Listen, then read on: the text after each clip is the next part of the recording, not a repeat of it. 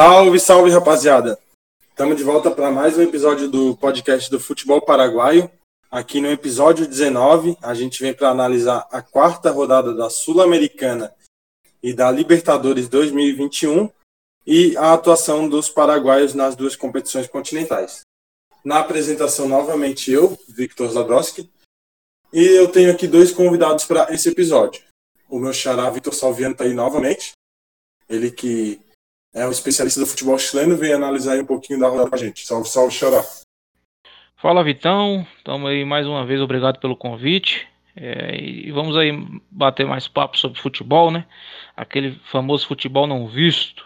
É o, o futebol aqui da, da nossa aldeia, né? Da América do Sul. Sempre um prazer estar aqui para a gente falar é, do, do, do, desse esporte gostoso aqui do nosso continente. A verdadeira maior competição do mundo, né? A Libertadores. O resto é. E um outro participante aqui no episódio, que até fez a gravação do, do, da rodada 3, ele que é especialista em futebol boliviano, Lucas França. Salve, salve, irmão. Salve. Aqui é o Lucas, aqui tô hoje novo, da outra vez deu um problema, né, na hora da gravação, mas sempre é bom falar do futebol boliviano, e para mim é um prazer poder estar participando do podcast aqui de novo. É, para quem não está entendendo, é, até peço desculpas a quem estava esperando a análise da rodada 3. Eu fiz a gravação aqui com o Lucas, mas aquela gravação estava toda zicada. A gente gravou meia hora de programa sem o, o gravador ali, tivemos que refazer tudo. Consegui finalizar, fui editar na hora de exportar, é, perdi todo o arquivo, deu um problema aqui no notebook. E aí por isso não foi ao ar o que seria o 19 e a análise da rodada 3, né? Então, a rodada 4 vai ser o episódio 19 e não o que seria o 20. Mas vamos aqui para rodada que já foi positiva, né? Se na rodada 3, que a gente fez o episódio ali que não foi ao ar, foi péssima para os paraguaios, porque dos cinco times que jogaram na, naquela rodada, o, apenas o 12 de outubro tinha empatado por 1 a 1 e os outros paraguaios tudo tinham perdido. É, Inclusive, o Olímpio e o tinham sido goleados né, por Internacional e Atlético Mineiro, respectivamente. E nessa rodada, os paraguaios já se recuperaram.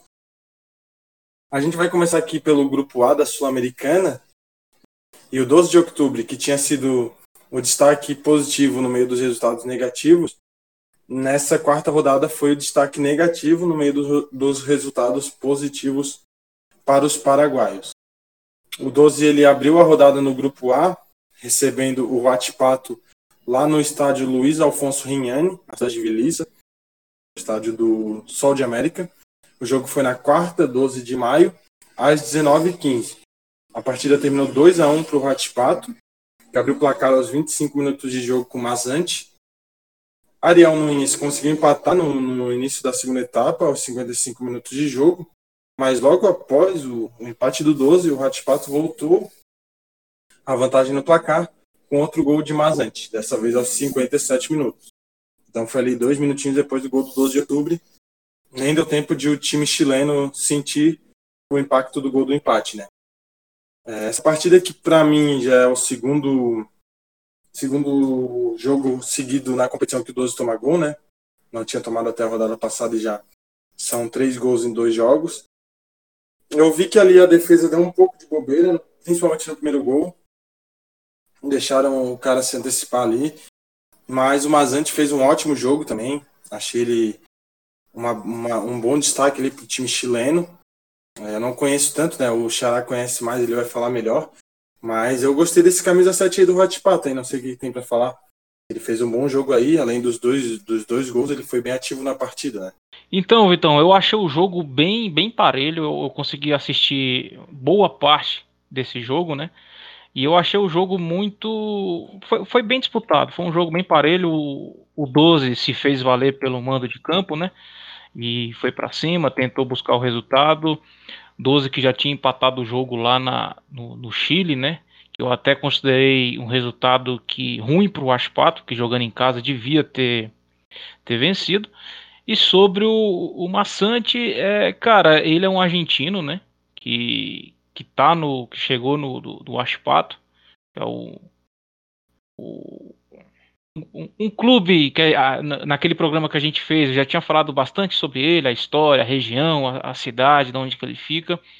E ele, o Aspato ele tem isso, né? Ele consegue pescar jogadores que, que muitos outros não, não observa bem, né? Um exemplo disso é o próprio Soteudo, que foi vendido agora recentemente para o futebol dos Estados Unidos e ele e o dinheiro vai, vai, vai todo para o Aspato, né? O Santos tinha uma, tinha uma dívida com, com, com o Aspato, aí para evitar aquele famoso punição da FIFA do transfer ban, o Santos remanejou o dinheiro apenas para o Aspato e assim ficou livre, né? Ele é um jogador jovem e que vem, vem se destacando no, no Aspato deixou só, é, se eu não me engano, ele tem 24 anos, cara. Ele jogou no Tigre da Argentina e de lá partiu pro, pro, pro futebol chileno, né? É um futebol que eu acompanho. Isso, 24 anos, ele é de 96. Boa, isso aí, valeu, confirmo. Então ele faz 25 esse ano. Né? Então, é, provavelmente, se ele manter esse nível, ele deve, deve sair. O Aspato é um dos poucos times chilenos e evita vender os seus jogadores para os três grandes do, do Chile, né? Que é a Universidade de Chile, o Colo-Colo e a Universidade Católica. Eles preferem vender. É uma estratégia meio que parecida com o Atlético Paranaense. Né? Ele não aceita perder o jogador para pro time, pro, para time local, né? Ele, ele dá a preferência para vender para fora, mas não, isso não impede que jogadores de lá chega no, no na trinca do, do, dos principais clubes do país, né? Eu acho isso até interessante. O Aspato é, é gerido pela CAP, né? Que é a Companhia de Aço do Pacífico, muito bem gerido, por sinal. A gente também já chegou a falar das administrações naquele programa que a gente fez. Foi um excelente resultado que coloca o Aspato na, na liderança do, do grupo, né? Mas é, cara, tá tudo muito muito muito aberto ainda para mim. É um pontinho só que separa o, o Rosário do Aspato. Próximo jogo é justamente Rosário Central e o Aspato lá na Argentina. E, o, e vem me surpreendendo, porque, cara, sinceramente, eu não esperava o São Lourenço com um ponto nesse grupo. O Rosário tá brigando, né?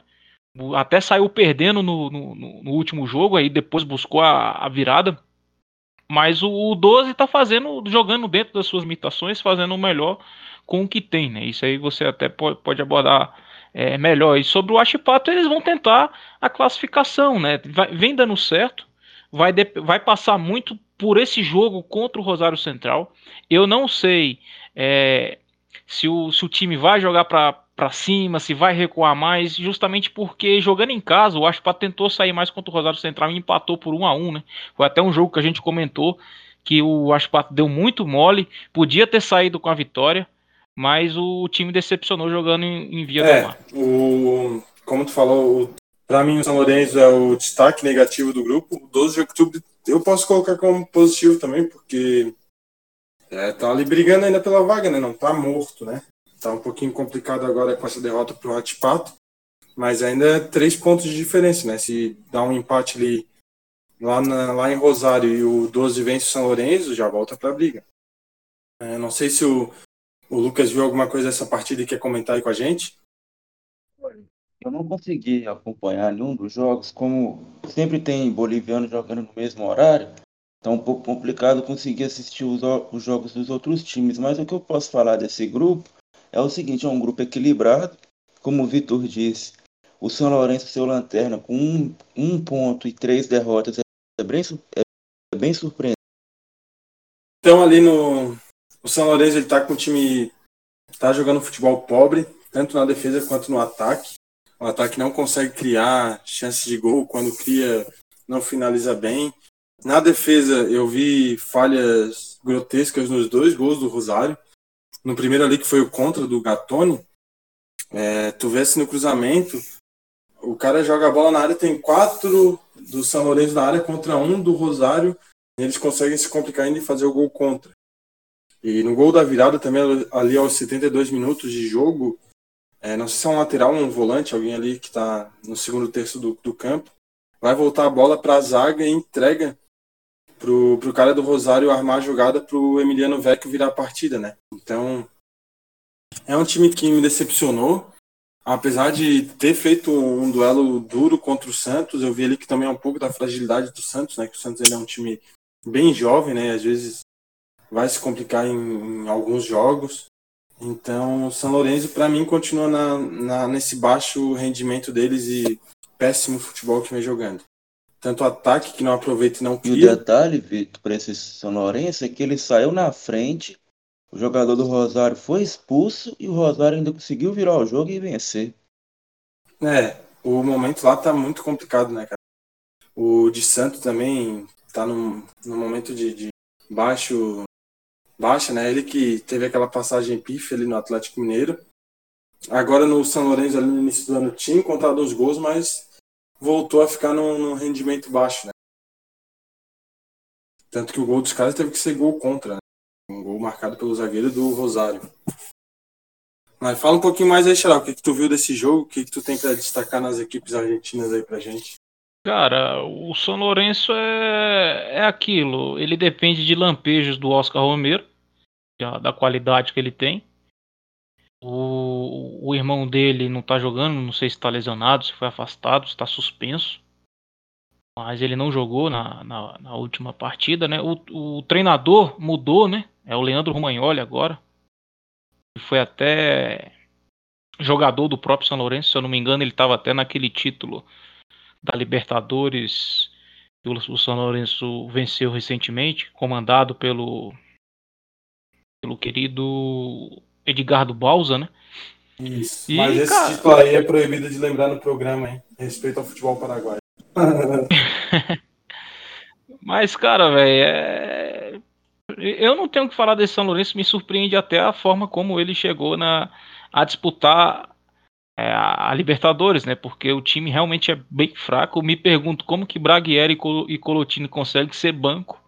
Isso mostra o, a, a falta, não sei se de preparo, de, de força para querer jogar, mas realmente tá, tá feio demais de assistir esse time. É, tem um bom goleiro, que é o, o Torrico. O próprio goleiro reserva também, José Devec, também é muito bom, mas o, sei lá, velho. O São Lourenço, para mim, não. Não tá de encher os olhos. Tem o Franco de Santo no ataque também, que passou aqui pelo Galo e também não, não deixa muita saudade, apesar de ter guardado uns, uns gols. E o Rosário vem, vem se aproveitando, né? Vem, vem numa crescente boa. O técnico é um, é um jogador no qual eu gostava muito, que é o Kili Gonçalves, né? Ele até foi expulso nessa partida, no último jogo contra o São Lourenço. Mas é um time que você vê um padrãozinho de jogo, que tem, que, que sabe como, como jogar, né? O, tem, tem, tem bons nomes lá no, no, no, seu plantel, né? Até o mesmo próprio Marco Ruben, que é um baita centroavante. O Emiliano Vecchio, que no Santos não acho que, na minha opinião, não deixa saudade nenhuma. Tem um atacante também muito legal, o nome dele que é o Lucas Gambá. Eu conheço ele tanto de, de observar algumas partidas quanto, quanto do, do campeonato argentino mesmo. É um bom jogador, se eu não me engano, ele era do União de Santa Fé. E você vê que o Rosário tem um padrãozinho de jogo também, mas nada muito que empolgue também, né? E detalhe que o São Lourenço pode decidir a classificação, porque ele enfrenta agora o 12 de outubro. E na última rodada ele vai até o Chile, onde enfrenta o, o Achipato, né? E na última rodada, Rosário Central e 12 de outubro se enfrentam, então tudo está aberto. São Lourenço já está automaticamente classificado, ou eliminado, né? É, mesmo ele vencendo as duas partidas e o restante não pontuando, ele, ele chega no máximo a 7 e o Achipato já está com 8, então o São Lourenço já, tá, já está descartado. Não sei se ele vai mandar jogador reserva, se vai tentar é, jogar pela famosa honra, né? mas ele pode decidir ainda aí o, o futuro do grupo. É, vai ser. O Rosário também, eu vejo que ele melhorou o desempenho em momento com o andar do grupo. No começo até perdeu do 12, depois não, não rendeu tanto, mas depois venceu um clássico ali pela Copa, pela Copa Argentina, eu acho que é esse campeonato deles. Se não me engano, foi uns 2 ou 3 a 0, assim, foi uma vitória bem, bem que deu bastante confiança. E eu vi que o momento deles melhorou legal, né? Após esse resultado. Então, o grupo A da Sul-Americana ele fica com o Hot Pato, no momento sendo classificado às oitavas com oito pontos e dois gols de saldo. O Rosário é o segundo com sete pontos e também dois gols de saldo. O 12 de outubro é o terceiro com 5 pontos e 0 de saldo. O São Lourenço eliminado é o Lanterna com 1 um ponto e menos 4 de saldo. Não sei se vocês. O que, que vocês acham que classifica aí nesse grupo, cara? Eu acho que. É, vai depender muito da próxima, da próxima rodada, mas é pra gente já colocar o que a gente acha que imagina ali. E eu acho que vai acabar pesando esse bom momento do Rosário que vence ali apertado o Vatipato e acaba dando uma confiança no time para conseguir a classificação. Mas o que, que tu acha aí, Lucas? Vai no mesmo, na mesma opinião ou acha que o, que o chileno consegue a passar? princípio, eu acho que o Rosário Central tem mais condições de passar. Pela trajetória do Rosário Central, já tem um pouco mais de experiência, até por ser argentino.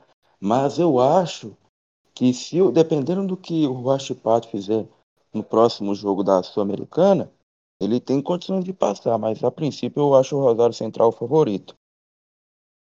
É, eu quero que passe o Watpato, mas eu acho que vai ser o Rosário, né? Espero que, que o futebol me surpreenda e coloque o chileno nas oitavas. E tu, Xará, o que, que tu acha aí? Cara, eu vou torcer para a equipe de Talca, é, Los Acereiros. Eu, eles, lembrando que eles ainda não perderam, viu? Foram duas vitórias e dois empates. Então, tudo vai depender dessa partida na Argentina. Vou torcer por um empatezinho lá. O Loveira, que é um treinador que está no Aspato há muito tempo, treinou nas categorias de base, tem muito jogador que ele subiu, que ele está aproveitando. E aí ele decide em casa contra o já eliminado São Lourenço, né? Aí vai depender do que São Lourenço vai mandar lá para o Chile. Então eu estou confiante, eu acredito que o Aspato consiga a classificação. Então, aqui para finalizar o grupo A, vamos passar no, na data e horário dos jogos da próxima rodada, a rodada 5. O grupo A ele tem o primeiro jogo nessa rodada no dia 19 de maio, uma quarta-feira, às 21h30, lá em Rosário, no estádio Gigantes de Arroito, Rosário Central e Huatipato. No dia 20 de maio, uma quinta-feira, um pouco mais cedo, às 19h15, o 12 de outubro vai receber o São Lourenço. O estádio vai ser o Luiz Alfonso Riani novamente.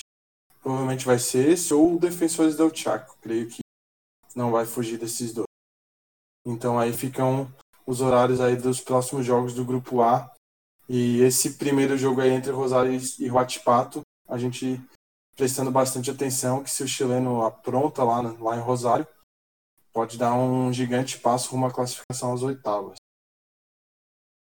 Agora vamos para o grupo E, o grupo que tem um paraguaio e um brasileiro, River Plate e o Corinthians. E esse já está um pouco mais decidido, né, por causa do grande momento do Penharol, que é um time bem interessante, né? Já tinha goleado na estreia o Sport Huancayo jogando lá no Uruguai. E na rodada 4 conseguiu outra goleada jogando em casa, no estádio Campeão del Siglo, numa quinta-feira às 21h30, que foi no dia 13 de maio. O jogo terminou 4 a 0 para o Penharol, com hat-trick de Augustin Álvares. Ele fez o primeiro aos 5 minutos de jogo, o segundo aos 14 e o terceiro dele aos 69 minutos de partida. Mas o terceiro dele foi o quarto do, dos uruguaios, porque o terceiro do Penharol foi marcado por Agostinho Canóbio aos 53. Esse jogo eu também não consegui acompanhar porque ele foi no horário do jogo do Olímpia e do Libertar. Então tinham dois jogos que eu estava acompanhando e eu usei os melhores momentos novamente para dar uma atenção. E no que eu olhei ali, cara, é um passeio do, dos, dos uruguaios. É, até mandei hoje no grupo lá, cara, que eu dei muita risada com o Mancini falando que, não, não sei se foi ontem ou hoje, o Mancini falando que foi melhor nos 15 minutos de jogo, que o time jogou muito bem, que não sei quem enchendo a bola, mas naquele momento da partida já estava 4 a 0 né? Aí o Penharol às vezes já até baixou um pouco o ritmo, por isso que o Corinthians conseguiu o melhor momento. E que passeio uruguaio, esse Corinthians aí não passa confiança, né? Se continuar aí com esse time com o Mancini, vai ter trabalho no brasileiro. E eu queria ver aí com os amigos o que, que vocês têm para destacar nesse jogo aí. Cara, esse grupo para mim eu acho que não adianta nem a gente ficar perdendo muito tempo, porque na minha opinião o Penharol já está classificado. Apesar de que matematicamente o River Plate ainda respira, né? Mas eu não vejo, sinceramente, eu não vejo. Tá, tem um confronto direto, River e Penharol na próxima rodada. jogo no Paraguai. Então esse, esse, esse, jogo pode definir a chance do River Plate ali, mas eu acho, eu vejo isso mais como uma cortina de fumaça, porque eu, eu não vejo o Penharol perdendo para o Sport Juan Caio na última rodada. Então, para mim, o Penharol já está classificado nesse grupo, porque mesmo ele empatando, ele vai a 13 e o River Plate pode chegar a 13 e ele pega o Corinthians em São Paulo, né? E sobre a goleada do Penharol no Corinthians, o próprio Mancini estava nem aí pro jogo quando ele mandou um time totalmente é, misto, para não falar reserva, né? E depois ele vem falar que, que, que foi um jogo atípico, que não sei o que. Para mim, atípico está sendo a campanha do Corinthians no Campeonato Paulista. Isso sim. E eu não acho que, o, que ele devia ter feito isso. Eu acho uma vergonha um time como o Corinthians é, se passar esse papel e entregar os pontos sem, sem terminar o, o, o campeonato. É, a Sul-Americana é um campeonato que é transmitido na Europa, então você tem marketing, você tem publicidade e o Corinthians simplesmente abriu mão disso, né? Então, sinceramente, eu não sei por que, que aceita jogar a Copa Sul-Americana, né?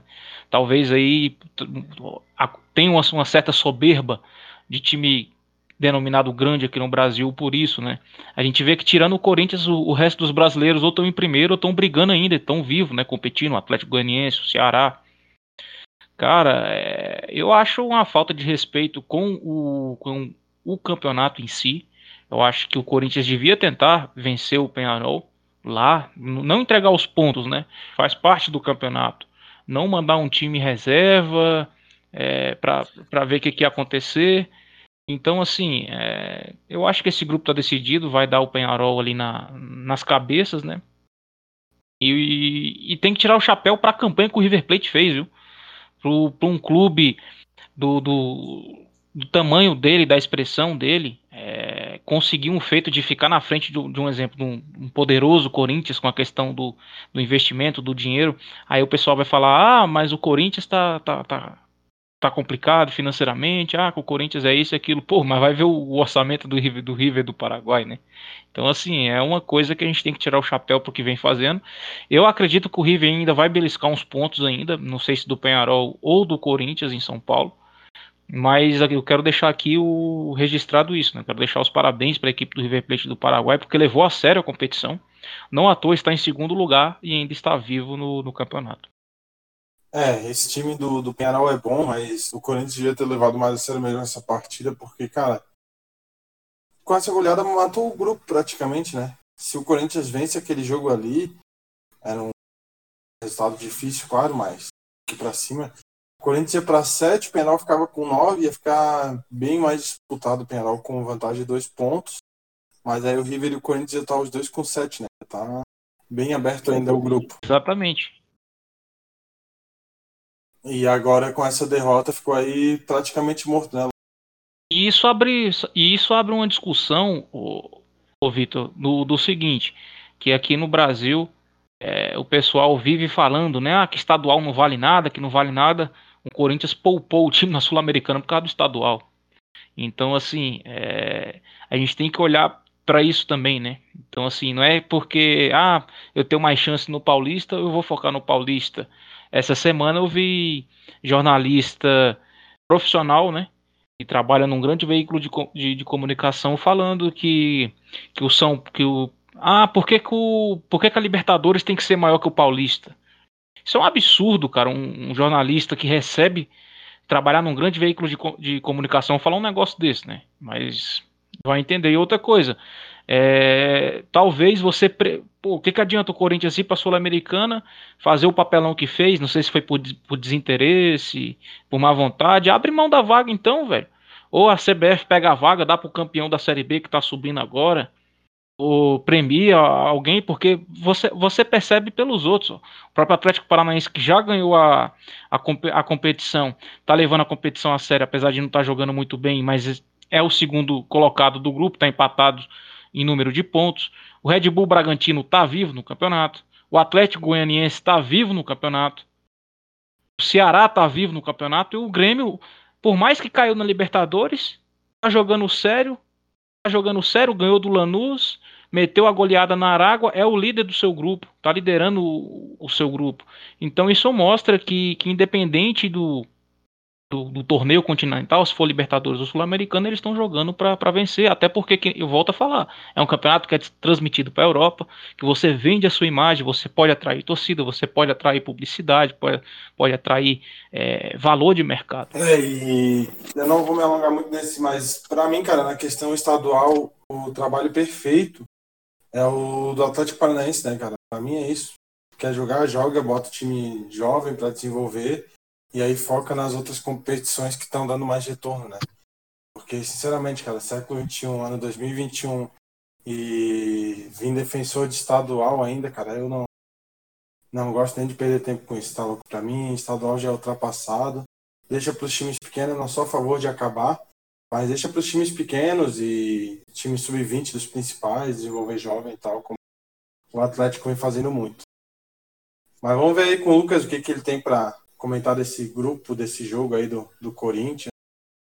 Num péssimo início de ano, né? Apesar de estar tá fazendo uma campanha até que boa no, no Paulista, mas para mim Paulista não é parâmetro. Esse grupo, durante desde o início dele, o Penharol se mostrou o favorito, né? O Penharol já fez 14 gols em quatro jogos, tomou apenas um gol, venceu o Corinthians muito bem. O Corinthians em nenhum momento teve chance de vencer o jogo, né? Ainda mais por, por ser uma goleada. Eu acho isso o Penharol favorito. Tem um jogo ainda contra o River, como o Vitor disse anteriormente. Mas eu creio eu que o Penharol tá, já passou de fase. Tem, não, não acredito no River conseguindo acompanhar o Penharol, não. Ainda mais que enfrenta o Corinthians em São Paulo ainda. É, eu acho que, o, que o, o River fez uma boa campanha aí. É, tem que sair de cabeça erguida, mas não vai alcançar o Penharol, né? Até porque o Penharol teria que perder do do próprio River e do Juan Caio, né? Que eu acho mais difícil é perder do Juan Caio, que ainda não fez ponto nenhum na competição. Inclusive, o Juan Caio jogou contra o River Plate nessa rodada 4, lá no Paraguai, no, na quinta-feira, 13 de maio, às 21h30. E o Quelito venceu por 2 a 1 Ele até saiu atrás do placar, quando o Juan Caio fez 1 a 0 com Roacinho Arrué aos 19 minutos de jogo, mas o River conseguiu empatar ainda na primeira etapa com um belo gol de Dionísio Pérez aos 38 minutos e virou a partida aos 62 com Marcelo Gonzalez numa bela jogada coletiva ali com o cruzamento da esquerda e o Quelito aí conseguindo confirmar os três pontos contra o Rancard também jogando em casa, né? Que já, já que já tinha vencido confronto lá no Peru. Então, o Kelito aqui, para mim, ele também é outro que está surpreendendo. Continua à frente do Corinthians, mas também mais por momento ruim do Corinthians, né? O, o River, para mim, ele está na, na margem do que ele poderia fazer de pontos. E eu acho que vai ficar assim como a gente já falou, né? Esse grupo não tem muito o que comentar, eu acho que a gente já pode ir encerrando por aqui, porque o Penal já se antecipou bem e não tem como perder pro River e pro Juan Caio, né? Se isso acontecer, olha, velho, é uma tragédia de tanto. Mas acho que fechamos por aqui o grupo E, né? Vocês têm mais alguma coisa para acrescentar? Pra mim tá tranquilo. Fechou então. Vamos pro grupo F. Na Sul-Americana, o último com presença paraguaia nessa Sul-Americana 2021. E que também tem outro brasileiro junto ao Paraguai no, no mesmo grupo. O grupo F tem Libertar, Atlético Goianiense, Newell's Old Boys e Palestino. Na rodada 4, o primeiro jogo deste grupo foi Atlético Goianiense 0 a 0 com o Palestino. Mais uma vez o Atlético Goianiense jogando em casa e não conseguindo sair do zero. Apesar de que eu vi que merecia a vitória. Eu vi que teve umas chances boas ali que desperdiçou e poderia ter, ter saído com a vitória, como, assim como foi no jogo do Newell's. Né? É, isso eu falando pelos melhores momentos, né? Porque foi outro jogo que eu não consegui acompanhar, por ser no mesmo horário que o jogo do Cerro, se não foi na quarta, 12 de maio, às 9h30. É, mas o, o, Atlético segue vivo no grupo, né? Acabou perdendo a liderança para o Libertar, mas ainda está um ponto atrás do, do Gumarelo. Vai ser uma disputa boa aí na, pela vaga às oitavas de final da Sul-Americana. E eu quero que o Xarai, que acompanha bastante futebol chileno, comente aí sobre o, o Palestina. E não sei se eu que posso ter uma visão um pouco mais de fora, eu estou considerando essa campanha um pouco decepcionante. Né? Apenas um ponto em quatro jogos. E o ponto foi exatamente esse contra o Atlético Goianiense. Tinha perdido todas as outras três partidas. Mas é isso mesmo, eles estão num, numa decepção ou o momento deles não é bom mesmo? Então, Vitão, você foi perfeito no seu comentário. É uma decepção. E outra coisa, hein? É, eu acompanho também o Atlético Goianiense. Também foi uma decepção o Atlético Goianiense ter empatado esse jogo em Goiânia. O, se tivesse ganhado, ele tinha encaminhado a classificação, já que na última rodada ele é, ele vai até a Argentina, mas ele teria o confronto direto em casa contra o Libertar, né? Então, se ele tivesse ganhado do Palestina em casa e, tivesse, e, e ganhasse do, do Libertar agora, dia 19, ele garantiria a classificação. Isso também é, foi, foi decepcionante e broxante para o Dragão Campineiro aqui de Goiânia, né? Sobre o Palestino, você foi certeiro. É uma decepção. Esse único pontinho é, me surpreendeu. Eu esperava uma derrota. E, cara, eu vou te falar que, que tá sendo decepcionante pelo seguinte: o Palestino investiu pesado no, na montagem do seu elenco e tinha o lema de que se vá por la Sul-Americana. Ele queria classificar, mesmo num grupo difícil, complicado, com um time argentino, com um time brasileiro e um, um grande time paraguaio. Na minha opinião, era o grupo mais difícil dessa Sul-Americana, mais equilibrado para ele. O Palestino investiu muito. Eu já até trouxe para vocês, ouvintes do programa, no, no penúltimo episódio, ou foi no último, não vou lembrar. Foi no que eu participei. Que o palestino ele tem toda uma ligação com, com, com a região da Palestina, ele é patrocinado pelo Banco da Palestina. Os jogos do, Palestina, do Palestina é transmitido pela Al Jazeera lá na Palestina, inclusive é, tá tendo esse, esses problemas aí agora, Israel e Palestina. O palestino já soltou nota, né?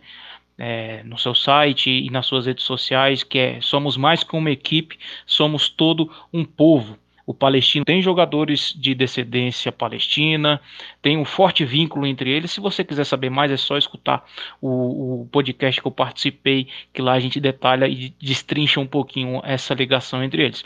Mas como eu disse antes, é uma decepção porque o time investiu, para quem vai lembrar, o Palestino contratou meio que a peso de ouro o goleiro Christopher Torzelli, que era da Universidade Católica. Foi uma baita aquisição do, do, do Tino. Contratou Pablo Alvarado, é, tinha o Bruno Romo, Nicolas Berardo para a zaga, Christian Soares, aquele que jogou no, no, no Corinthians. É, jogou não, né? Passou, né? porque jogar é uma palavra muito forte. Tinha o Misael Dávila, César Cortez. Era um, era um time qualificado, o Joaquim Romo, que é um jovem promissor, Felipe Chamorro, na frente tinha o Luiz Jimenez, tinha dois argentinos que, o Jonathan Benítez, o, o Sanches Sotelos e tem uma promessa do futebol chileno que é o Bruno Barticioto. Então, assim, é um time que investiu, que esperava um retorno maior. No campeonato chileno a situação tá pior, porque também é o, o clube que está na frente do, do Aspato. Só que a diferença é que o Aspato tem um, um, ponto a menos, né? E o Palestino tá com 7, o Aspato com 6, Palestino com um 13 terceiro, o Aspato em 14 de 17 clubes, mas o Palestino também tem cinco partidas, a NFP também postergou os jogos do Palestino visando a Sul-Americana para provar que, que o time realmente queria algo mais e, e está sendo uma decepção para mim a campanha do Palestino. Eu não vou vir aqui e falar que era para o Palestino estar tá liderando o grupo porque o, o, grupo é muito equilibrado, mas também eu não esperava o Palestina nessa altura do campeonato com um ponto nesse grupo. É, o Atlético Goianiense estava olhando aqui, né? Tá fazendo uma campanha até que um pouco meio que, como que eu posso falar? É, estranha, né? Venceu Surpreendente. Os jogos de visitante, né? Venceu os jogos de visitante e em casa empatou os dois 0 a 0 A dificuldade em fazer o gol é jogando de mandante. Curioso isso. O, o detalhe, o, o Vitor, é que o, o Jorginho, que é o treinador do Atlético Goianiense, pediu demissão hoje. Ele não foi demitido, ele pediu demissão.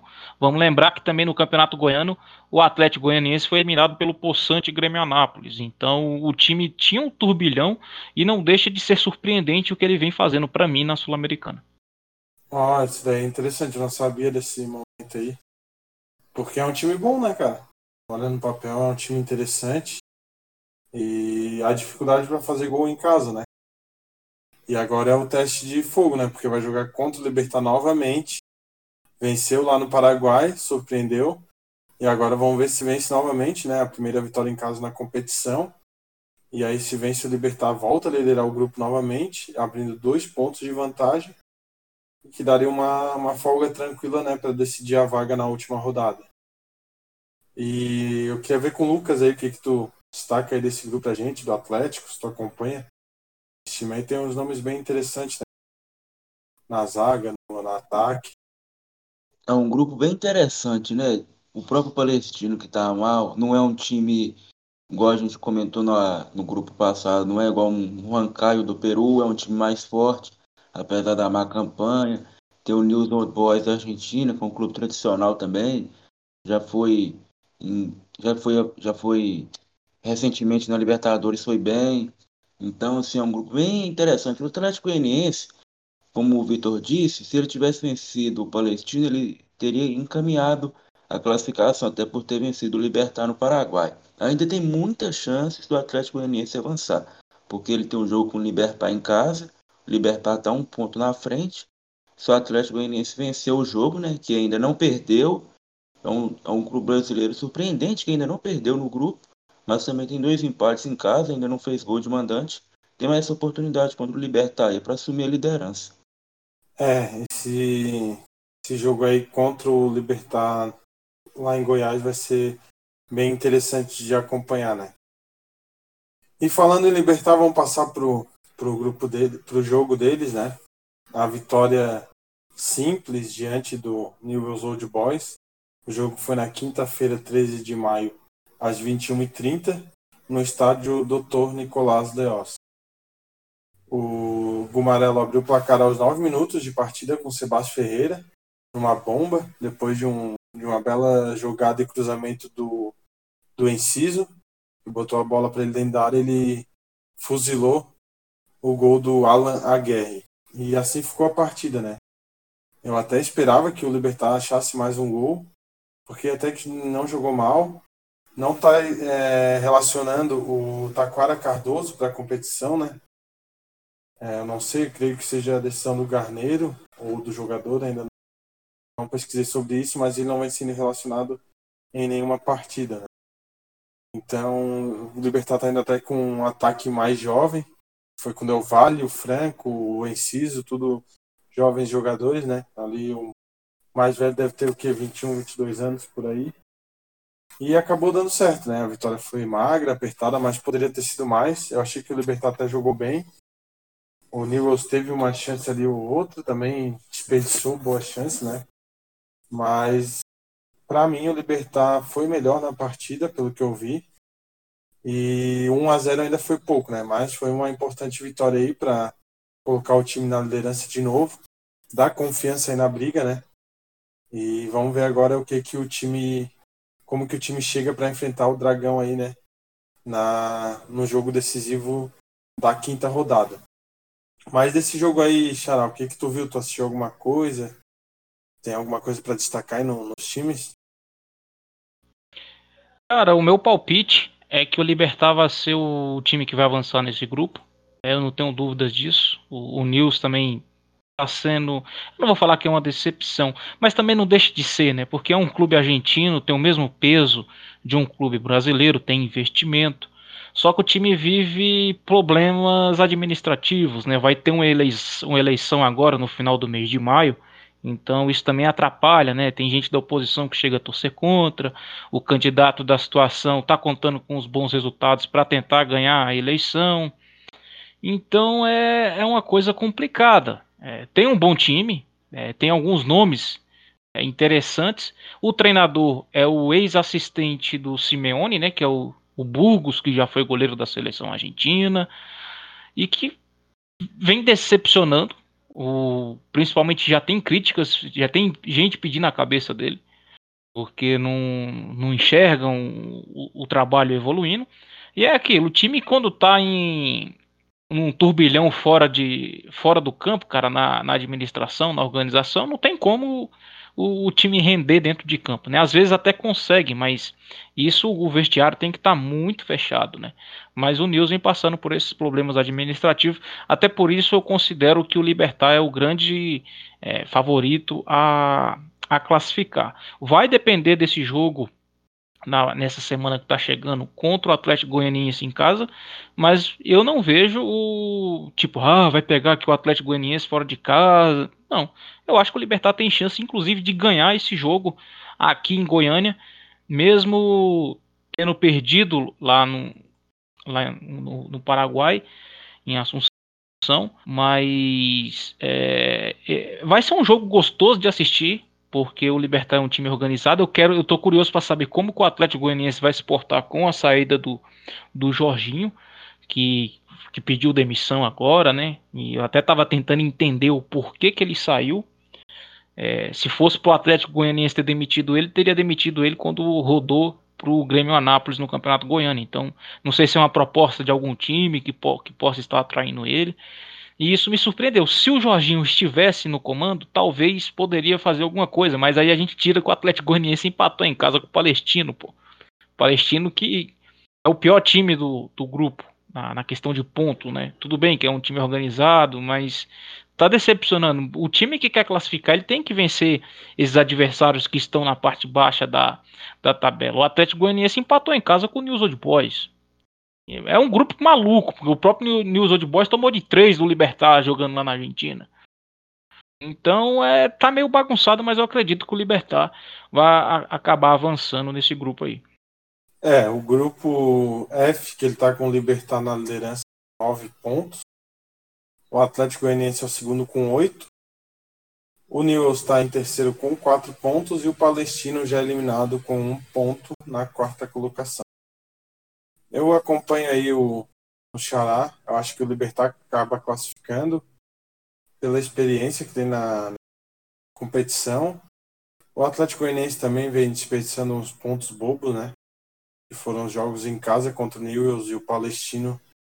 E eu acho que vai acabar desperdiçando contra o Libertar também, ainda mais que teve a troca do técnico também, outro fator que, que abala bastante, né? A confiança e o, e o desempenho de uma equipe. Então, eu acho que ainda favoritismo nesse grupo pro Libertar. O que, que tu acha aí, Lucas? Tu acha que o Atlético Goianiense consegue aprontar ou o Libertar confere mesmo a classificação? Eu acredito que o Atlético Goianiense possa aprontar. Apesar da mudança de treinador que, de um jeito de hoje ou de outro, acaba batendo o time, eu ainda acredito que o Atlético Goianiense possa surpreender. Mas o Libertar, pela, pela experiência, por já ter vencido três dos quatro jogos, Libertar tem, é, o, é o favorito para passar realmente. Mas eu acredito que o Atlético Goianiense possa surpreender e avançar. O Atlético aí vai ter que surpreender agora mesmo nessa quinta rodada, né? Que joga na quarta-feira, 19 de maio, às 19h15, contra o Libertar, lá em Goiânia. No dia 20 de maio, às 19h15 também, o Newell's vai receber o Palestino na Argentina. Então, se o Newells vence o Atlético perde, o Newells ainda não, não alcança o Atlético. Então, o Newells pode dar um passo para tentar brigar na última rodada. E aí, né, eu acho que não, né? Porque daí se empata, o Libertar chega a 10 pontos e o Newells com empate chegaria a 7. Se o Atlético vence, vai a 11, é. O Newells já está quase desclassificado também. Então a briga ali fica entre Libertar e Atlético Goianiense. Né? Então acho que esse jogo da próxima rodada pesa muito. E a minha aposta aqui, a princípio, fica para o Libertar. Ah, eu acho que no mínimo um empate ou a vitória do, da equipe paraguai. Acho que nesse confronto aí vai ser favorável aos visitantes. Vocês têm mais alguma coisa para falar aqui sobre o grupo F, sobre alguma equipe do grupo? Da minha parte, não. Eu também não, tá tranquilo. Acho que a gente comentou bem sobre o grupo. Fechou então. Eu vou.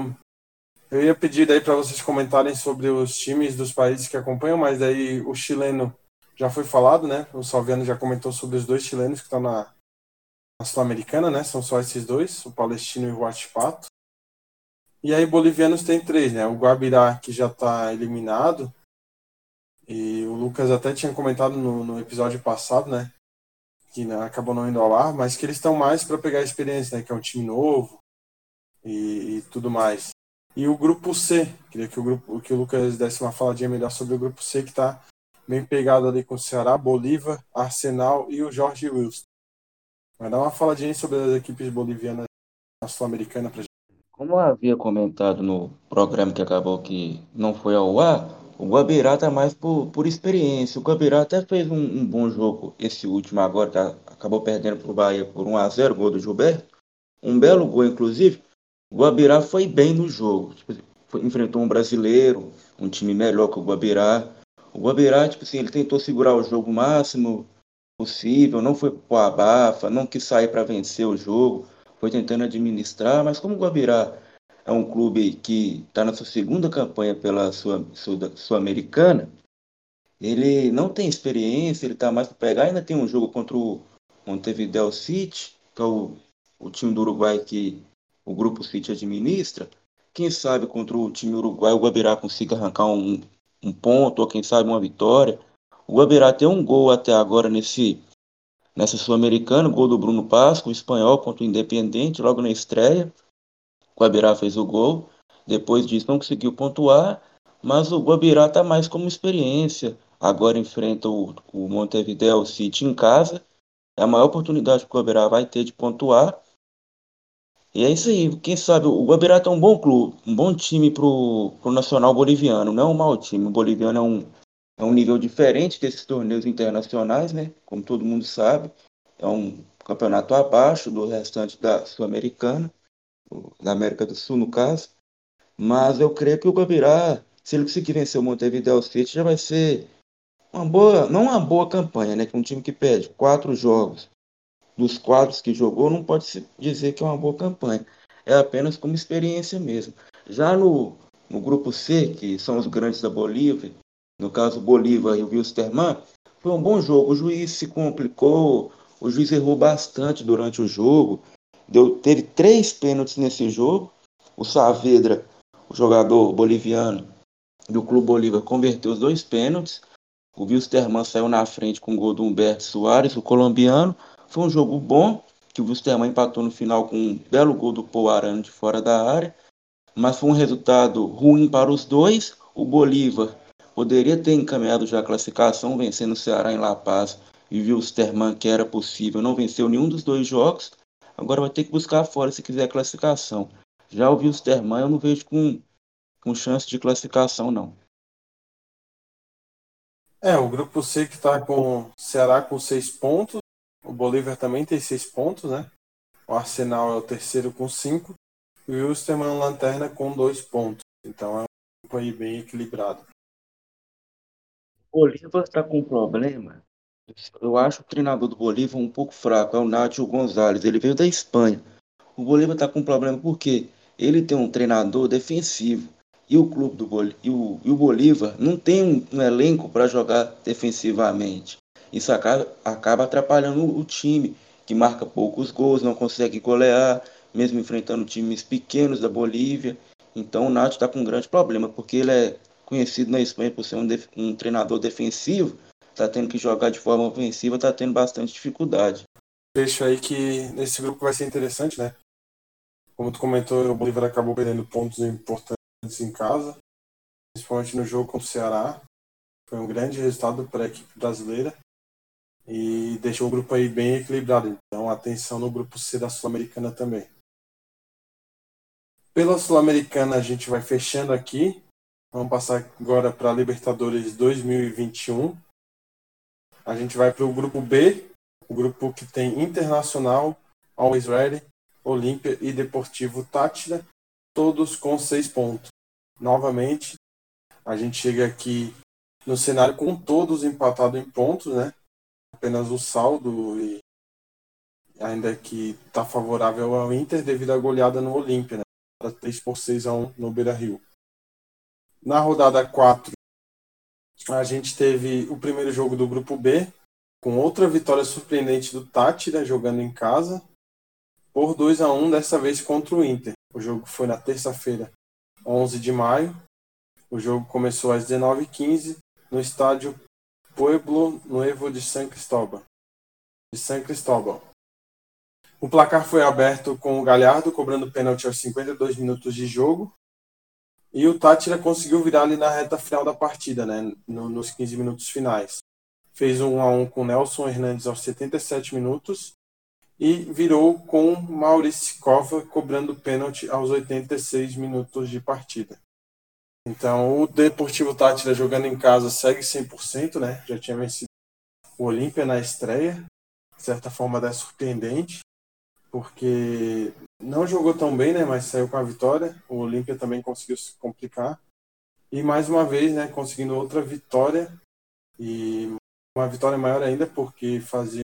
Depois o Xará vai detalhar melhor, mas se não me engano eram 8, 13 anos que os bolivianos não venciam os né? E fala um pouquinho melhor sobre essa partida pra gente aí, o que, que tu viu de destaque nos venezuelanos, destaque negativo no Inter. Primeiro eu quero mandar um, um grande abraço pro nosso amigo Luiz, né? Torcedor do, do Inter e torcedor do Caracas, né? Para ele deve ter doído bastante essa, essa derrota, né? o, o time dele perdendo pro rival dele lá na, na, na Venezuela, né? O certo seria ele estar é, destilando amores ao Táchira aqui nesse momento, mas não pôde participar. Cara, o Táchira acabou. A gente está gravando esse programa hoje, dia 15 do 5, né? E o jogo do Táchira pelo campeonato local acaba de encerrar e venceram por 1 a 0 o Poçante Estudiantes de Mérida. E o Táchira tá, ele é o líder do grupo com 12 pontos e ele, ele, ele poupou um jogador, que é o Edgar Pérez Greco, que é o jogador mais experiente do, do, do, desse time. É um jogador que joga cerca de 50, 65 minutos as partidas. Ele foi poupado é, essa partida nem no, no banco ele ficou. E venceram por 1 a 0 um, um jogo surpreendente. É, o, contra o Inter, né? O Inter saiu na frente, o Táchira conseguiu virar a partida e o Luiz já vinha conversando com, comigo, acho que até lá no, no, no nosso grupo mesmo do, do Resenha, falando que estava sentindo que o Táchira ia virar o jogo, porque por mais que, que o Inter teve as melhores chances, teve posse de bola, teve tudo aquilo que o Fernando Diniz gosta de, de expor, né? Que nem eu até estava conversando com o Lucas esse dia, é, esses dias sobre isso. O cara é o inventor da roda, que, que vem, que, que pede para jogar pelos lances e tudo, mas o Inter teve as melhores chances, teve posse de bola, teve o dobro de passes, mas perdeu o jogo e perdeu o jogo de, uma maneira feia, no, no, em erros de seus jogadores. E, cara, o Inter não podia ter perdido para o Deportivo Táchira, né? É, com todo o respeito ao Táchira, ao futebol venezuelano, é, mas um, um, time brasileiro não pode chegar e perder para um time como o Táchira, até porque agora embolou o grupo todo, tá todo mundo com seis pontos. E é aquilo, o Táchira e o, o, o Alwesvid, é aquilo, ah, a gente vai ganhar os nossos jogos em casa e seja o que Deus quiser se a gente arrancar um pontinho fora corre o risco desses times classificarem com nove pontos. Agora o Táchira enfrenta o Always na Venezuela. Se um dos dois times ganhar, meu amigo, um já vai para nove. Olímpia e Inter também é outro mata-mata ali. Quem ganhar vai para nove. O outro vai ficar três pontos atrás, indo para a última rodada para ter que buscar esses pontos. Então tá um negócio interessante. O Inter fora de casa não vem agradando. Mas é aquilo, o Olímpia também não, não vem enchendo os olhos de ninguém, né? tomou uma, uma sapecada aqui no, no, no Beira Rio, mas é aquilo. O, da mesma maneira que o Olímpia vem decepcionando, entre aspas, o Inter fora de casa também, meu amigo, não, não tá de encher os olhos. Então, eu, eu ainda vejo esse grupo aberto. É claro que o Inter tem chances de classificar em primeiro até, porque é um, é um time que tem investimento, que tem bons jogadores, tem, tem um, um bom treinador, mas se a gente fosse ficar se baseando só nisso, só nessa parte do, da análise fora de campo, o Inter decepcionou. É, tanto contra o Táchira. Eu não vou falar nem tanto contra o Alves, porque o, o Alves é um bom time. É, na minha opinião, é o melhor time que, que tem na Bolívia hoje, tem bons jogadores com bons valores, mas perdeu um jogo em La Paz, né? É, o Ceará foi em La Paz e empatou com o Bolívar, que também é um time é, bom pro, pro futebol local, jogando na altitude, e não conseguiu vencer o Ceará, que também tem um time bom. Então, por mais que o time do, do Inter seja bom, é, ele tinha que ter, ter ido para para Bolívia querendo algo a mais, né? E perdeu pro Always, e aí se complicou no grupo. Aí tem muitas pessoas que falam, ah, mas o, foi na altitude, que não sei o que, papapá, papapá. Mas peraí. A, a gente tem que, tem, que, tem que pensar. Da mesma maneira que a gente fala isso quando convém, quando não, não, quando não convém o pessoal falar que time brasileiro tem obrigação de ganhar, tem obrigação de chegar lá, de vencer, e que não sei o que. Parece que só aqui existe futebol e só aqui existe profissionalismo, né? E não é bem assim. E o Inter provou desse veneno, né? Achou que poderia ganhar do Táchira a qualquer momento, fez 1 a 0 ali, ficou administrando o jogo, foi lá e tomou a virada em dois lances pontuais no jogo. O Táchira nem mereceu tanto assim, no segundo tempo até melhorou. Mas, cara, e, detalhe, hein? na Venezuela não tem altitude. Qual vai ser a desculpa do Inter? Pelo que eu vi, o Miguel Ramírez estava criticando o, o, o, gramado do, do estádio. Se for para jogar, for para jogar bem, para vencer jogos só no Beira Rio, meu amigo, então por que, que você aceitou? Você jogou em gramado muito pior quando treinava o Independente Del Vale. Então, até quando a, a, o pessoal vai ficar arrumando desculpa para essa, essas vitórias, é, para essas derrotas, né? Eu, como um amante do futebol que a gente gosta aqui da nossa aldeia, eu achei delicioso essa vitória do Táchira em cima do Inter. Ah, delicioso é pouco para falar, né? Além de deixar o grupo todo embolado, como a gente gosta também. Mas eu vejo que foi mais uma vitória do Tátira também um pouco é, meio que preciso, né? Aproveitando as falhas e, e conseguindo achar os gols. Contra o Olímpia também não foi uma vitória assim que ah, foi tão merecida, mas aproveitou que o Olímpia não está num bom momento, aproveitou as falhas e conseguiu os três pontos. Então, o Tátira está 100% em casa, o Inter 0% fora de casa, o, o Always 100% em casa e o Olímpia é o único diferente que venceu uma em casa e uma fora, que foram os dois jogos contra o Always, que a gente já vai falar mais. É, o Lucas quer falar alguma coisa aí do jogo entre Tátira e Inter? Eu não consegui acompanhar o jogo do Tátira contra o Internacional, mas não deixou de ser um, um resultado surpreendente, né? Até pelo Inter ter abrido o placar, parecia que o Internacional conseguiria vencer na Venezuela. Acabou que não aconteceu isso. O Tátira, de forma surpreendente, conseguiu virar o jogo e embolou de vez o grupo, né? Juntamente com a derrota do Orient Red, que foi bem decepcionante por, pelo aquilo que foi o jogo. O Orient Red pressionou bastante e acabou que saiu perdendo, mas essa, derrota, essa vitória do Tátira sobre o Internacional colocou fogo no grupo. Então, vamos passar aqui pro, pro jogo do, do Olímpia. Porque, cara, que vitória surpreendente novamente. A primeira contra o Always eu acabei não vendo, né? Porque foi um jogo muito tarde, acabei dormindo, tava 1 a 0 ainda. E vencer lá na altitude foi um, um, um resultado enorme, embolou o grupo, né? Todo, novamente. O jogo foi na quinta-feira, 13 de maio, às 21 horas, no estádio Hernando Siles, em La Paz. O Olímpia abriu o placar com Walter Gonzalez de cabeça, foguete de cabeça, cara, depois de um cruzamento ali, um belo gol. O Always conseguiu empatar ali no final da primeira etapa com o Rodrigo Ramalho, depois de uma cobrança de escanteio, meio que deu uma, uma confusão ali, ele conseguiu aproveitar e fazer o gol. E lembrando que o Always também ele tinha começado a partida melhor, né? Começou com um, um chutaço do Salcedo no travessão do Aguilar.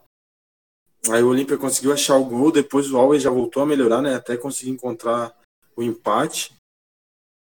Na segunda etapa também, seguiu um pouco esse, esse roteiro do jogo, né? Até que aos 93, em jogada de dois jogadores que entraram na, na segunda etapa, dois experientes jogadores, né? O Néstor Camacho ele puxou uma bela jogada pela esquerda, deu uma arrancada ali. e cruzou no pé de Alejandro Silva, que fez o 2 a 1 já nos acréscimos da segunda etapa, né? Foi uma vitória muito grande, né? É, ainda mais olhando agora como foi né, as circunstâncias do jogo, quando todo mundo já imaginava que ia ser um empate, o Olímpia ficando lá abaixo do, do, dos times, o Olímpia com quatro, o, o Inter e o Tátira com seis, e aí o, e aí o Always ia para sete pontos, né? Já ia dar uma, uma escapada do Olímpia, ia ficar um pouco mais difícil. Então, o Olímpia conseguiu esse gol aí, que foi, pô, uma jogadaça do, do Camacho, que eu sou muito fã. Comemorei, cara, comemorei bastante esse gol. Mas foi um jogo que o Olímpia mais uma vez ganhou não merecendo, né, cara? Fez um jogo abaixo e conseguiu o, o resultado, eu vejo que um pouco mais na necessidade, na pressão ali, né? de precisar ganhar e não jogando bem ainda, né? Vou pedir pro Lucas aí comentar melhor, olhando agora pelo lado do Always, né, que é o, o time e o campeonato que ele acompanha. O que que tu viu e tu destaca nessa partida pra gente? Esse foi um jogo que surpreendeu no final, né, porque a esperança dos bolivianos e do próprio Lions Red era vencer o jogo e encaminhar pelo menos a vaga para a Sul-Americana, que era bem importante para o Lions Red, lembrando que essa é apenas a segunda participação do, do clube boliviano, clube de El Alto na Libertadores e conseguiu a primeira vitória contra o Internacional, depois venceu o Tátira. Essa era a vitória que brindaria, né, o, de certa maneira, o Orient Red e a chegada do Turco Assad. Não acabou que foi assim. O Orient até começou melhor o jogo, pressionou durante toda a partida. Esse jogo, em certos momentos, até lembrou um, um pouco o jogo do Strongest contra o Boca, porque o Olímpia soube, soube segurar o jogo, não foi um time que se desesperou em nenhum momento do jogo, sempre teve a consciência de jogar em La Paz, abriu o placar aos 23 minutos com um belo gol do, do Gonzalez. Aí o Orient foi para o Abafa. Eu achei até que esse foi um jogo do Orient melhor do que contra o Tátira. Abafou o Olímpia. O, em certos momentos do primeiro tempo, os jogadores do Olímpia já, já estavam bem cansados. Aí numa bola de escanteio, o, o, com o cruzamento do Sanguinete, o argentino, o Rodrigo Ramalho empatou uma confusão na área, conseguiu empatar e parecia que o Orient ia conseguir no segundo tempo ou fazer o segundo gol ou permanecer no empate e garantir pelo menos a aproximação da Sul-Americana, né? Não ficar de fora do torneio internacional. Colocou o Turco Assad ainda colocou Mosqueira, entrou com Carmelo Algaranhãs, o Vander, o brasileiro, que não entendi por que, que o Vander começou no banco. Não resolveu, acabou que no, nos momentos finais do jogo, uma bela jogada do Camacho, cruzamento para o Silva de virar o jogo e concretizar a bela vitória paraguaia em La Paz, que é sempre muito difícil, e eu valorizo quando um time de fora da Bolívia vem e consegue vencer jogando no Hernando Siles. E essa vitória é bem importante para o Olímpio e para as pretensões do clube paraguaio, né? Sem contar que o Lions Red, se ele tivesse conseguido jogar na Vila Imperial, que é o estádio do Lions Red, eu acredito que ele teria até conseguido uma goleada nessa, nessa fase de grupo, por ser um gramado sintético, é do lado do aeroporto, é um pouco mais alto ainda do que o Hernando Siles, mas acabou que não teve jeito e agora o vai ter que vencer na Venezuela, não tem outra alternativa não. É um jogo que também vai ser bem interessante, né, cara? Porque eu gosto muito desse time do Alves, mas o que o Tátira vem fazendo jogando em casa, né? deixa um sinal de alerta aí pra gente ficar de olho nesse jogo, né? Teve uma chance também que eu tava lembrando, cara. O Isidro Pita. Agora, por isso que ele vem recebendo pouca chance. Mas ele teve uma chance clara ali que ele conseguiu tirar do goleiro. E na hora de finalizar, ele olhou para a bola, ele não olhou para o gol e perdeu uma chance clara. Tava um a um ainda. Eu acho que ele, se ele fizesse o gol e desse uma confiança para o Olímpia, talvez conseguisse ter uma vitória mais tranquila mas foi assim, né? Mais suado para dar, parece que mais valor para a vitória. Porém, fica aí esse destaque negativo para o Isidro Pita, que depois de fazer um, um bom apertura ano passado pelo Luquenho, né? Tá numa fase péssima aí no Olímpio. E o Xará, o que, que tu viu nesse jogo aí? Viu alguma coisa desse, dessa partida entre os bolivianos e o Olímpia? Cara, eu confesso que esse jogo eu não assisti porque além de ter outras partidas rolando simultâneo, eu ainda tenho uma página de beisebol que cobre uma franquia da MLB, então como o beisebol tem jogo todo dia também, é, fica complicado. Mas quem sou eu para duvidar do parecer do Lucas aí? É, ele entende pra caramba do futebol boliviano. E, e, é, e é, no mais é isso aí, né? É, o, o Assad ele foi muito questionado, até mesmo pelo Lucas e pelo, pelo nosso amigo o, do Bolívia Depré, que criticaram a escalação dele, né? Que não entraram meio com o time defensivo. Não entendi isso na, na real, porque o Always contra o Inter jogou para cima com jogadores técnicos, com jogadores mais ofensivos e contra o Olímpia jogou para trás, sendo que o Olímpia nem vinha assustando muito assim, se você olhar as últimas partidas do, do grupo, então é, de, deixo isso registrado, né? Essa daí a gente meio que, que joga na, nas costas do treinador, até porque o outro treinador foi bastante criticado, o, o chileno que saiu, né? E aí vem o, o cara que foi campeão com, com o time, o time deu uma melhorada, e, e, o cara me mete uma dessa contra o Olímpia. Tem dessa, o cara tá jogando em casa, é, tem um time qualificado, ainda tem o, o, fator da altitude, ele tem que ir para cima, tem que pressionar, arriscar. Teve algumas chances com, com o Fernando Salcedo, mas também eu fico com o que o Lucas falou. Não, fica complicado você tentar ganhar se você entra com, com um time mais, mais defensivo, com jogadores com, características mais defensivas do que, do que ofensiva, né? O grupo B que tá super embolado, como a gente falou, né? Todo mundo com seis pontos, o que tá dando uma diferença aqui na classificação pelo site que eu tô olhando é o saldo de gols, que o Inter tem seis, né? Exatamente pela goleada no Olímpia ali na rodada 3. O Always está com saldo de 2. O Olímpia tem menos 4 e o Tátira também menos 4 de saldo. Então, a próxima rodada começa o grupo B com o Tátira recebendo o Always lá na Venezuela na quarta-feira, 19 de maio, às 23 horas, no jogo da madrugada. No dia seguinte, 20 de maio, às 21 horas, o Olímpia recebe o Internacional. E aí vai ser dois jogos também pra gente ficar de olho, né? Porque eu quero ver o, como vai ser o Always aí. Eu tô bem curioso para essa partida pelo rendimento do Tátira em casa e pelo time do Always que, que eu gosto bastante, né? Pelo que eu acompanhando aí no início dessa temporada. O Olímpia também fico curioso como vai ser contra o Internacional, se vai sentir o peso do, do adversário brasileiro e acabar tomando uma goleada.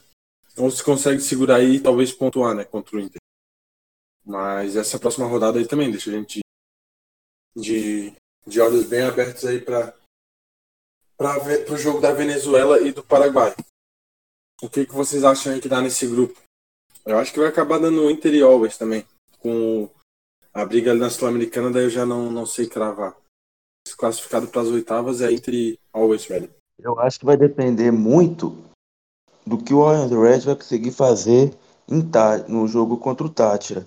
Se o Orange Red conseguir uma vitória lá contra o Tátira, eu colocaria o Orange com grande chance de avançar. Mas como eu disse, vai depender muito do que ele vai fazer na Venezuela. Mas o Inter, o Inter é o favorito nesse grupo, por ser o brasileiro, pela história que o Inter tem, por já ter sido campeão da Libertadores recentemente até. O Olímpia também, por ter chegado na final contra o Atlético acabar até perdendo, mas é um time também de trajetória na Libertadores. Mas, como eu disse anteriormente, vai depender do que o André vai fazer na Venezuela. Eu estava olhando aqui e acabou os jogos do Always de mandante, né? Agora os dois vão ser fora. Eu acho que isso daí pode dificultar um pouco ali na briga. Mas eu ainda aposto que o, que o Always vai conseguir aprontar lá na Venezuela nessa rodada sim. Lembrando que, só, só adendo, lembrando que o Lions Red é a segunda participação. A única pontuação que o Lions tem fora de casa foi em 66, contra o Universitário, jogando no Peru. Ele arrancou empate por 1 a 1 Lembrando que se o Lions vencer fora de casa, vai ser a primeira vitória da história do, do clube de visitante. Informação interessante aí. Mas vamos ver com o Xarai o que, que tu tem de projeção para esse grupo B na Libertadores 2020? Cara, é, é aquilo que o Lucas falou. Vai depender do que o Always fazer na Venezuela. Né? O Táchira ainda não perdeu em casa. Jogou contra o Olímpia, venceu. Jogou contra o Inter e venceu. O, o Always fez um bom jogo contra o Olímpia no Paraguai, mas acabou perdendo. O Always podia estar encaminhado à classificação se tivesse vencido o, Olímpia é, na última rodada, né? O, o, que não aconteceu. Então, por isso, mais uma vez, crítica ao treinador, né? Ele tinha que, que ter feito o mais esforço possível para ter ganhado essa partida. Isso, e eu não cravo assim, ah, o Always vai passar, porque vai depender de quanto ele vai perder no Beira Rio, né? Porque o Inter vai pegar o Always no, no Beira Rio e o Inter ainda não perdeu em casa, não, nem sequer empatou. O Olímpia tomou uma sapecada não sei. Aí sim, é, talvez é um jogo que o Always tem que entrar mais fechadinho, perder de um, dois, ou tentar, ou tentar até mesmo um empate, né? Isso já é um pouco mais complicado, porque a obrigação do Inter é vencer. E, e, também eu acho que a classificação vai depender muito do que o Olímpia fazer nesse jogo contra o Inter. Se o Olímpia conseguir uma vitória contra o Inter, eu acredito que o Olímpia tem chance de passar ao lado do Internacional, até porque o Olímpia vai receber o Táchira em casa na última rodada, né? Então, teoricamente, é um jogo mais fácil. Mas eu, eu acredito que, que tudo vai depender de, dessa rodada de agora, do que o Alves consegue fazer com o Táchira na Venezuela e do que o Olímpia vai conseguir fazer em casa contra o Internacional. É, se o Olímpia surpreende e vence o Inter agora na, na rodada 5, ia deixar o grupo bem interessante também. Mas eu ainda acho o resultado mais improvável. Eu acho talvez ali um, um empate é o que o Olímpia consegue, porque esse time do Orteman não me convence. convence. Vamos lembrar também que, que Táchira e Inter também era um resultado que ninguém estava esperando e foi lá e aconteceu, né? É, tem isso aí. Espero que isso se concretize também na rodada 5. E pelo grupo B eu acho que é isso, né? Os amigos têm mais alguma coisa para comentar sobre algum time ou, ou sobre o grupo em geral? Não, para mim ficou bem, bem detalhado. Fechou então. Vamos pro último grupo com participação de paraguaios, que é o grupo H. O grupo H que tem o Cerro Portenho representando o Paraguai e o Atlético Mineiro de representante brasileiro. O grupo H ele abriu a rodada 4 na quarta-feira, dia 12 de maio, às 21 horas, no Estádio Olímpico de La UCV, em Caracas, com a vitória do Cerro Portenho diante do Deportivo Laguaira por 1 a 0. Assim como Libertar, o Cerro também venceu com vantagem mínima. Um gol foi marcado por Cláudio Aquino de pênalti, aos 28 minutos de jogo. Uma vitória bem significante, né? Porque o Laguaira jogando em casa só tinha tomado um gol do Atlético, né? Naquele jogo que o Atlético custou um monte de bola para marcar apenas um gol e sair com um empate. Então você consegue marcar e não tomar, né? Sair com a vitória. É um, um resultado que até antes do, do, do jogo começar eu colocava o empate já como um grande resultado para o Cerro, mas o, o Sicom surpreendeu e conseguiu a vitória lá na Venezuela. Então, o Cerro meio que vai se encaminhando para a classificação junto ao Atlético né, nesse grupo. Vai se, se distanciando do Laguaira e do América de Cali. Principalmente o América de Cali que faz um campeonato decepcionante até aqui, né? Já está praticamente eliminado. Mas vamos ver com o Xarai que comentar desse, desse jogo aí das equipes da Venezuela, que também surpreende, né? Toma poucos gols, mas também faz pouco, né? Então Ainda está com uma pontuação baixa. Cara, esse time do, do Laguara vem surpreendendo. É, conseguiu segurar o Atlético Mineiro em casa, né? E era para ter ganhado aquele jogo, se não fosse a falha do goleiro. Jogou melhor até, teve boas oportunidades. Jogou hoje pelo Campeonato Venezuelano e, e empatou contra o Gran Valência, um jogo de 0 a 0 E bom para os parâmetros é, venezuelanos. Eu já detalhei, destrinchei esse time no, no último programa que fiz, né? É um time bem treinado, um time bem administrado, é treinado pelo Daniel Farias, irmão do nosso glorioso César Farias. E de certa forma foi um pouco, é, não vou falar decepcionante, mas eu esperava pelo menos um empate do Laguaira em casa contra o Cerro. E ele vem me surpreendendo nesse, nesse grupo, viu? Eu não esperava o Laguaira com três pontos. Matematicamente ainda está vivo, né? Tem chance de classificação. E sinceramente, um time que vem me decepcionando é o América de Cali. Por ser o atual campeão colombiano, eu esperava bem mais desse time. Não é um time tão ruim quanto parece, quanto indica a tabela mas perdeu jogos que eu não imaginava que iria perder. Eu não duvido nada o Laguaira aprontar contra o América de Cali, né?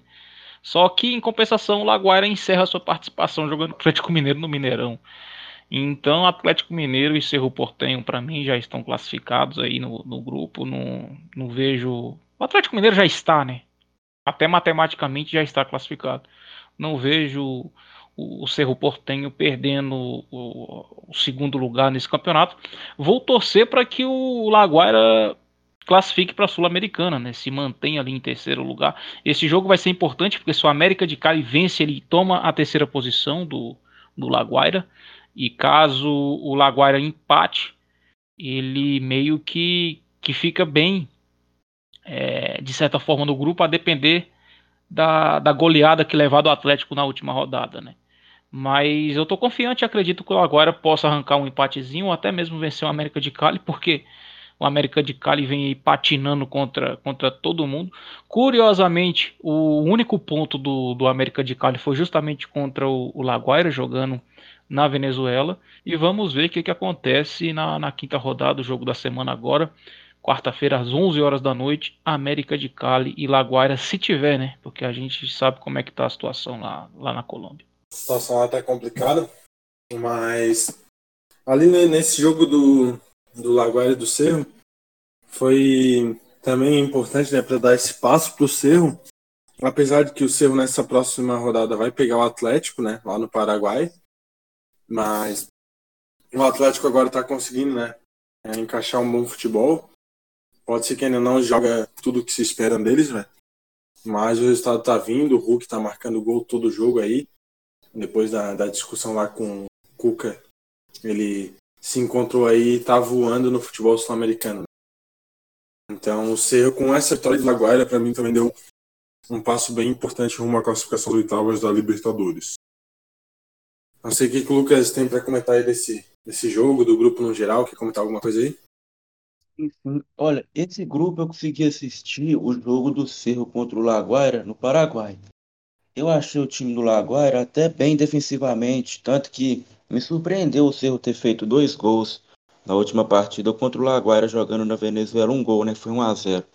Porque o Laguaira vinha de três empates, não tinha tomado gol, tinha tomado gol do Atlético Mineiro na primeira rodada, mas pelo que eu vi contra o Cerro no Paraguai, era um time com uma boa postura defensiva, até achei que poderia empatar de novo com o Cerro. Não aconteceu, o Cerro conseguiu marcar o gol e vencer. Mas sobre o, o restante do grupo, o Atlético, como favorito que era, venceu os três, os três dos quatro jogos, já está classificado. O Cerro Portenho, por ter vencido o Laguaira na Venezuela, também encaminhou. Agora o resto é saber se o Laguaira vai conseguir um bom resultado na Colômbia, se o jogo for na Colômbia. Lembrei que agora o jogo foi confirmado para Santa Cruz de la Sierra. O jogo vai ser na Bolívia dependendo do que o Laguaira conseguir, ele encaminha a classificação ou o próprio América de Cali vencendo o jogo, encaminha a classificação para a Sul-Americana. Então, já que a gente falou aqui do Galo, do péssimo momento do América, vamos aqui para o jogo entre eles, né, que aconteceu na quinta-feira, 13 de maio, às 21 horas, no estádio Romélio Martins em Barranquilha. E mais uma vergonha da Comembol, né, em fazer o jogo lá, mano. E eu não entendi ainda até agora esse, esse, essa decisão deles. Já tinham colocado o jogo na semana retrasada ainda lá no Paraguai, o jogo que envolvia os colombianos. Essa semana já vai levar para Bolívia. E nessa semana aí da rodada 4 deixou o jogo na Colômbia sabendo de tudo que estava acontecendo, né? Então, esse foi o destaque negativo do jogo para mim. Tanto que a partida até foi paralisada com os jogadores sentindo gás lacrimogênio, né? Assim como na, tinha acontecido na do, do River Plate com o Junior Barranquilha. Mas voltando para o jogo, o Atlético Mineiro fez uma outra grande partida, né? É, venceu por 3 a 1 O Hulk e o Guilherme Arana estão num ótimo momento, os dois. O Arana também fazendo um bom campeonato. O Galo abriu o placar com o Hulk aos 21 minutos, né? Chegando a 5 gols nas últimas três partidas. Então, o momento dele está mais do que iluminado. O América conseguiu empatar o jogo logo, logo depois, aos 24 minutos de jogo, com Santiago Moreno. O Atlético voltou a ficar em vantagem apenas na segunda etapa, com o gol do Guilherme Arena, que está jogando muito, fez um belíssimo gol aí. E outro que está em bom momento, né? Até teve amigo dando risada que ele tinha marcado o gol no C, mas agora ele já marca pela segunda rodada seguida, que é o Eduardo Vargas, fechando 3 a 1 aos 97 minutos, né? já nos acréscimos finais. Então, uma vitória né, até que normal para o Atlético, porque está conseguindo agora né, marcar gols, encontrar os resultados. Deu um passo importante aí, já está classificado. Agora é só é, tentar vencer o no Pará para garantir a primeira colocação, né? E uma das principais e uma das melhores campanhas dessa fase de grupos. Então, não sei o que o Xará viu desse jogo aí, mas para mim foi uma vitória até que normal, né? E já era esperado aí que fosse uma vitória tranquila por dois, três gols de, de vantagem pro Galo. Fez aquilo que a gente espera que ele, que ele, que, que ele faça, né? Que é, que é vencer seus adversários, eh, mesmo dentro ou fora de casa, ainda mais o Atlético Mineiro, que, que tem investimento, que tem, que tem elenco, e, e conseguiu vencer, não vou falar de forma surpreendente, porque o América de Cali vinha mal, né? Mas eu esperava mais o América de Cali na, no campeonato. E o Atlético Mineiro foi lá e se impôs, né? A verdade é essa. Jogou bem, jogou para frente. Fez por, fez por merecer o, o, o, tanto o investimento quanto o, pelo time que tem, né? E aqui fica até a, aquela volta que a gente pode falar, né? Ah, mas o campeonato estadual não vale nada, que não sei o que. Se o Atlético Mineiro quiser, ele pode até poupar na Libertadores para a final do Campeonato Mineiro, porque já está classificado, né? Não sei se vai fazer, porque tem elenco para bater de frente em diversos campeonatos, né? Investiu para isso. Mas foi uma, foi uma vitória imponente. O, o, o Hulk vem numa fase boa, né? Fazendo aquilo que se espera dele. É, o, o Fábio Sormani da, do Fox Sport falou uma coisa que me marcou, que hoje em dia a gente vem usando muitos adjetivos é, de forma inadequada, né? Falar que o Hulk é craque, que o Arrascaeta é craque é até pecado se a gente olhar para Cristiano Ronaldo e olhar para o Messi, né? Então esses caras são o quê? É, estão acima de craque. É, craque no futebol brasileiro é o Neymar, né? É o único ali que, que tem, talvez aí o Vinícius Júnior que vem surgindo, mas isso é um outro, um outro debate que a gente, a gente pode trazer para programas futuros, né? E sobre o, o Hulk eu, eu repreendo um pouco a, aquilo que ele fez com o Cuca, né? Por mais que a torcida do Atlético Mineiro tá na bronca com o Cuca, é, não acredita que ele é o treinador para tocar esse projeto do Galo, mas um, um, jogador não pode chegar na televisão e falar o que falou, né? Cobrar espaço, cobrar tempo. Isso é com o treinador, e se ele está chateado, ele tem que procurar o treinador internamente, né? Esse é um mal que a gente vê dos jogadores brasileiros, né, em especial. O cara vem de fora e ele acha que ele é o dono do time, né? O Hulk veio da estava na China, veio da China, achou que ele era o dono do Atlético Mineiro, que ele ia ter o lugarzinho cativo dele ali, a camisa dele, e não poderiam tocar nele. Não é assim que o futebol funciona, né? Então tem uma hierarquia ali dentro do, do clube, você tem que respeitar seu, seu treinador, as escolhas dele. Se você não está chateado, você procura ele, conversa com ele internamente, né? Você não tem que ir na imprensa e, e queimar o cara e, e chorar na, na imprensa, né? Porque ele acabou usando o artifício de que a torcida estava na bronca com o Cuca para ficar na bronca mais ainda com o Cuca por causa disso, né? E o cara tem que ganhar o espaço dele é no treinamento, é no, é no jogo, é no dia a dia, e é o que ele fez. É mostrar que, opa, peraí, eu fui lá, falei, mas eu tenho que me bancar. Teve as oportunidades, foi lá, marcou o gol, tá se tá, tá mostrando por que ele tem que ser titular, né? O cara tem que ser titular pelo que ele faz, não pelo que ele fala. Exatamente, totalmente com o que tu falou aí, principalmente na, na no momento de ele cobrar no, no, público, né? Os jogadores aqui eles acabam sendo muito mimados, né, cara? Aí chega esse momento aí, vão chorar na imprensa em vez de chamar o treinador e resolver como tem que ser feito, né? Mas vamos ver com o Lucas aí, se tu tem alguma coisa para comentar do Galo. Esse time aí é, é chato, né, cara? Eu acho que chega forte também na, na parte do mata-mata. E vamos ver, né? Eu acho que se mantém o Cuca ainda pode cair um pouco cedo, mas se consegue demitir ele a tempo e trazer um treinador melhor, o Galo chega forte até pro título, não é pra ti. O Atlético tá fazendo aquilo que se esperava dele pelo investimento, né? O Hulk até chegou um pouco abaixo, ele fez é, partidas ruins pelo Mineiro quando ele chegou. Ele não conseguiu, acho que até pelo tempo que ele ficou na China, ele chegou um pouco abaixo, agora ele já recuperou. O Hulk é um jogador que ficou vários anos na seleção brasileira e um jogador que é titular na seleção brasileira por, por pelo tempo que ele ficou, não é à toa, tanto que ele está indo bem, já está fazendo gol. O Atlético é aquela coisa, né?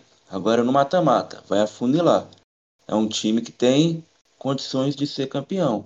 Mas vamos ver no mata-mata o que consegue fazer. Eu não acho o Cuca um mau treinador, tanto que o Cuca atual, finalista da Libertadores, você pode reclamar do estilo de jogo dele, mas você não pode falar que ele é um mau treinador. Então, acho que o Atlético tem chance de ir longe nessa Libertadores. É, então aqui para finalizar o grupo H que está com o Atlético Mineiro classificado e líder com 10 pontos, o Cerro é o segundo com sete pontos. O Laguaira vem terceiro com três pontos. E o América de Cali na lanterna com apenas um ponto no empate na, na rodada passada contra o Laguaira lá na Venezuela. Então o Atlético já está classificado. Outra vaga para mim fica mesmo para o Cerro, né? E aí os jogos da, dessa próxima rodada vão ser na quarta-feira, 19 de maio, às 21 horas o Cerro recebendo o Atlético Mineiro na Noiva Olha. E o América de Cali também, no dia 19 de maio, quarta-feira, mais às 23 horas, recebe o Deportivo Laguaira. Então vai ser importante esse jogo para o Cerro e para o Laguaira, né? Para ver como que fica a briga ali entre, entre os dois pela segunda vaga às oitavas. E até para ver quem fica na Sul-Americana, né? Eu acho que o América de Cali vai ficar de fora da briga até da vaga sul-americana.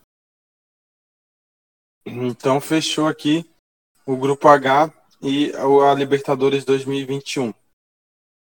Vamos encerrando por aqui também o episódio 19, análise da rodada 4, que já começa na